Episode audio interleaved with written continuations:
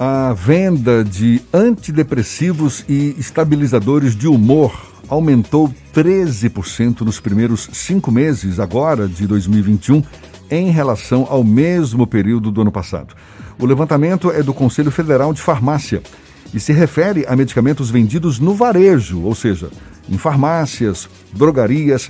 E se a gente leva em conta que esses medicamentos são controlados, o que estaria por trás do aumento?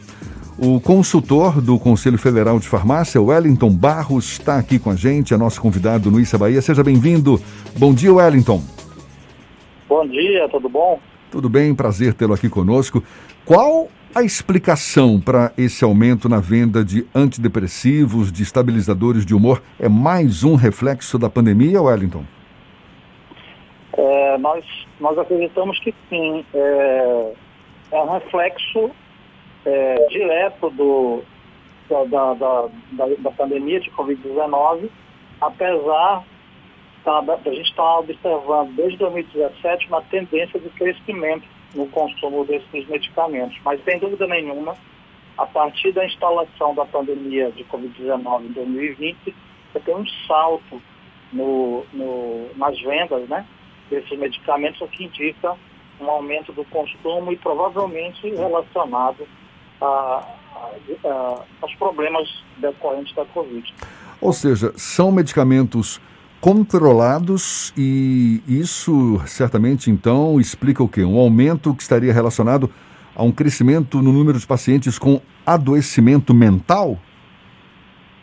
Exato. É, primeiro, primeiro reflete, como você falou, um aumento das vendas. Como esses medicamentos são controlados, ou seja, eles só são é, adquiridos mediante receita médica, há também uma consequente aumento da prescrição desse tipo de medicamento. Então, se os médicos é, têm prescrito é, um maior volume de, de unidades desses medicamentos antidepressivos, por exemplo, significa que nos consultórios eles têm diagnosticado é, pacientes é, com, digamos, com, com transtornos de humor, como depressão, ansiedade.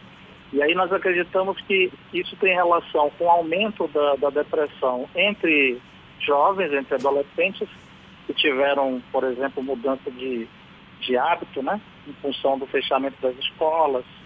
Esses, os jovens são mais gregários, mas em função da pandemia tiveram que ficar mais confinados. E também um aumento de casos de depressão entre os idosos.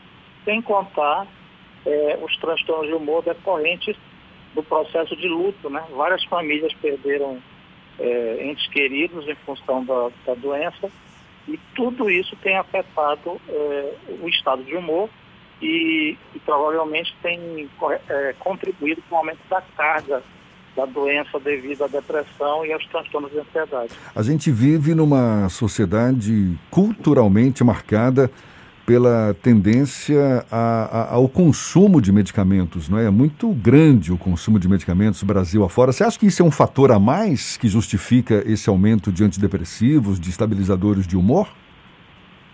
Sim, sem dúvida. Então, como eu falei a você, como nós percebemos uma tendência de crescimento no consumo desses medicamentos desde 2017, que é quando nós começamos a fazer o monitoramento, o acompanhamento das vendas, é, uma parte desse crescimento é atribuída a um fenômeno que nós chamamos de medicalização social.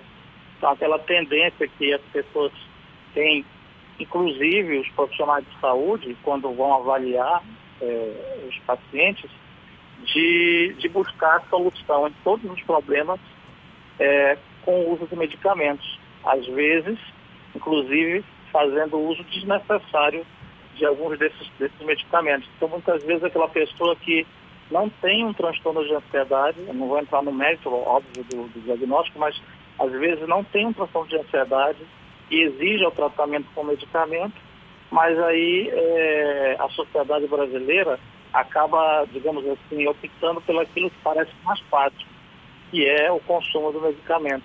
Quando muitas vezes esse, essa alternativa que parece a mais fácil é aquela que vai apresentar maior risco, né? É, já que esses medicamentos eles são controlados exatamente porque são aqueles grupos de medicamentos que apresentam um alto potencial de reações adversas, né? consequentemente de risco à saúde. Wellington, para além do aumento do, das vendas de antidepressivos e remédios para estabilizar o humor, o, as farmácias também registraram aumento de venda de outros medicamentos, não é isso? É, por conta da pandemia ou por conta de propaganda desenfreada de um determinado medicamento? É, eu diria que as duas coisas, né? A pandemia é, provoca um, um, conjunto, digamos, de um quadro sintomático que é semelhante às síndromes gripais de uma forma geral, então você vai experimentar um aumento no consumo desses medicamentos que são usados para o tratamento sintomático das síndromes gripais. Então é o aumento do consumo de antitérmicos, é o aumento do consumo de, às vezes, anti-inflamatórios, é o aumento do consumo daqueles medicamentos que a população acredita que, que tem eficácia para tratar gripes resfriados, como por exemplo vitamina C, que as pessoas acreditam que você vai consumir, vai aumentar a imunidade, é, ou, ou, então a vitamina D, que ficou agora muito famosa durante a Covid, que são medicamentos, nesse caso, né, que você não tem é, eficácia para o tratamento nem de sintomas gripais, nem da Covid. Mas, sem dúvida, também houve o aumento daqueles medicamentos chamados kit Covid, como hidroxicloroquina, ivermectina, por exemplo, que são medicamentos que não têm eficácia, mas que em função, digamos assim, de um, um excesso de propaganda é, do uso desses medicamentos, de forma quase que inacreditável, o Brasil ele, ele cai nessa, nessa onda né, de fazer o consumo desses medicamentos e que até hoje não demonstraram benefício e que nós temos grandes dúvidas referentes à segurança desses medicamentos. Como você avaliou a questão da própria pressão da população? Porque eu, em contato com alguns farmacêuticos, eles relatam que muitos pacientes chegam na beira da farmácia, no balcão da farmácia, já com o diagnóstico, o autodiagnóstico e demandando por remédios que não têm uma demanda por prescrição médica e que acabam gerando um excesso de medicação do próprio paciente. Como você avalia a reação dos farmacêuticos a essa pressão social? É, é, é, uma pressão, né? É uma pressão que vai exigir do profissional farmacêutico um alto grau de profissionalismo para que ele é, também não caia nesse verdadeiro frenesi social e provoca uma automedicação irracional da população. Essa tendência de automedicação, ela é uma marca cultural do brasileiro. O brasileiro, ele está, ele é, ele está entre, entre digamos assim, entre os dois países, a nossa população que mais se automedica. Há alguns estudos que dizem, inclusive, que o brasileiro é o povo que mais se automedica no mundo. Isso é histórico, isso é cultural. E se a gente pensar os períodos que o Brasil enfrentou de epidemias, a gente observa o mesmo padrão de comportamento. Então, para você ter uma ideia, é, vou pegar até a Bahia como exemplo, né? Se você é, retroceder mais de 100 anos atrás, nos jornais da, da sociedade baiana, a, é, quando nós tivemos a epidemia de, de gripe espanhola, a grande polêmica era muito semelhante à polêmica que nós tivemos hoje, vivemos hoje, né? Há mais de 100 anos atrás, a polêmica que se estabeleceu foi que alguns médicos prescreviam é, extrato de quina para tratar a gripe espanhola. E depois se comprovou que não tinha eficácia nenhuma, mas na época houve uma, um grande clamor popular, porque alguns profissionais prescreviam esse tipo de tratamento que volta a dizer, depois se demonstrou não, não eficaz. Foi a cloroquina da época, então? Era a cloroquina da época, se a gente pensar que a cloroquina é um derivado sintético do extrato de quina, né?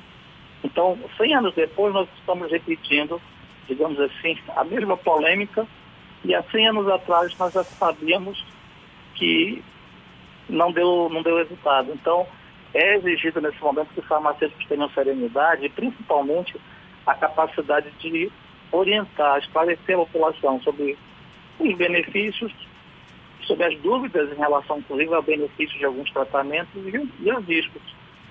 Certo? É, para esse tipo de, de problema de saúde. Volto a dizer, você pega, por exemplo, a vitamina C.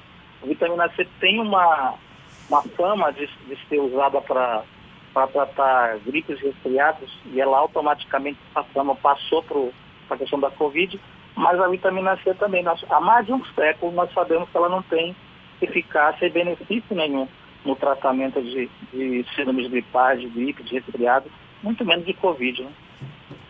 Para você ver, né? A gente está conversando aqui com o Wellington Barros, que é consultor do Conselho Federal de Farmácia. Eu acho importante ressaltar, e me corrija se eu estiver errado, Wellington, mas nem toda alteração no sono, nem todo sentimento de tristeza, de solidão, até mesmo esse estresse né, gerado aí por conta dessa pandemia, nem todos esses sintomas se, se, se configuram, digamos assim, um transtorno em saúde mental passível de ser tratado com um medicamento. Ou seja, existe aí um grande desafio para garantir o diagnóstico correto pelo médico e o uso seguro e racional desses medicamentos e preferencialmente acompanhados assim pelos farmacêuticos, né? Que avaliação você faz sobre isso? Isso, o diagnóstico, o diagnóstico correto feito pelo médico ele é fundamental, até porque o médico vai ter a capacidade de avaliar a relação risco-benefício entre diferentes classes desses medicamentos e esse médico ele vai poder também, acompanhando o paciente, definir o ajuste de dose. Eu, eu queria dizer aqui uma coisa importante para quem, inclusive, é usuário desse tipo de medicamento. Os medicamentos, de uma forma geral, não têm doses. Cada pessoa tem a sua dose. Os medicamentos têm uma faixa terapêutica, uma faixa de dose, que deve ser ajustada individualmente para cada tipo de paciente.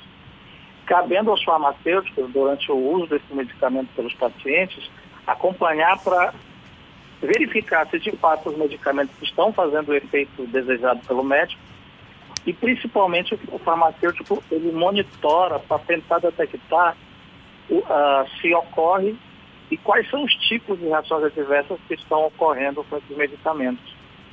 É, uma coisa que você fala que eu também queria destacar é isto. É, é, a pessoa se sentir triste ou mesmo ter é, é, uma eventual sensação de ansiedade é algo normal da vida. Todos nós, em algum momento, vamos experimentar é, momentos de, de, tristeza ou momentos de ansiedade.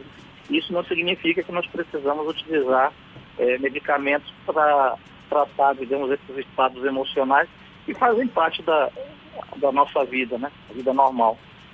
É importante, e aquelas pessoas que, que possuem esses problemas de saúde, que vivem com esses problemas de saúde, é, também é muito difícil controlar só com os medicamentos.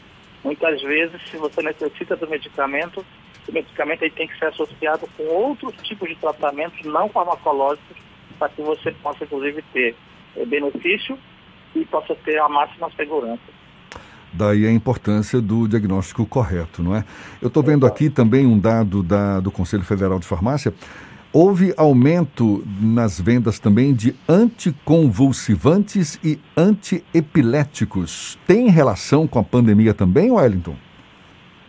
Ó, é, nós suspeitamos que tem relação com a pandemia. É, porém, quando nós observamos a, a variação a partir de 2017, é, seria necessário, como o nosso levantamento é um levantamento feito nos cinco primeiros meses, né, esse agora de 2021, nós precisamos olhar um pouco mais até o final do ano para saber se de fato, para tentar estimar de fato qual o impacto da, da pandemia no aumento dos, dos é, anticonvulsivantes e antiepiléticos. Por quê? Porque de 2017 até 2020, nós observamos uma variação que pode ser uma variação é, decorrente do aumento de diagnósticos dessa de doenças como esquizofrenia, por exemplo, é, tem uma relação direta com, com a pandemia. Mas, então, assim, nesse caso específico dos, dos anticonvulsivantes, né, a gente vai precisar acompanhar, digamos, até dezembro para ver o para tentar extrair daí qual seria o verdadeiro impacto da, da pandemia. No caso dos antidepressivos, não. Está muito claro que tem uma relação com, com a pandemia. É, nos antidepressivos, nos, nos anticonvulsivantes, né? E antiepiléticos, a gente precisa ainda extrair o que é efeito de um, de um aumento do diagnóstico, é, decorrente mesmo da, de uma tendência que se observa no Brasil de depreciação das condições de saúde mental do brasileiro, e o que é que é decorrente da pandemia. Porque a gente tem que lembrar, e destacar aqui, os determinantes sociais para os problemas de saúde mental.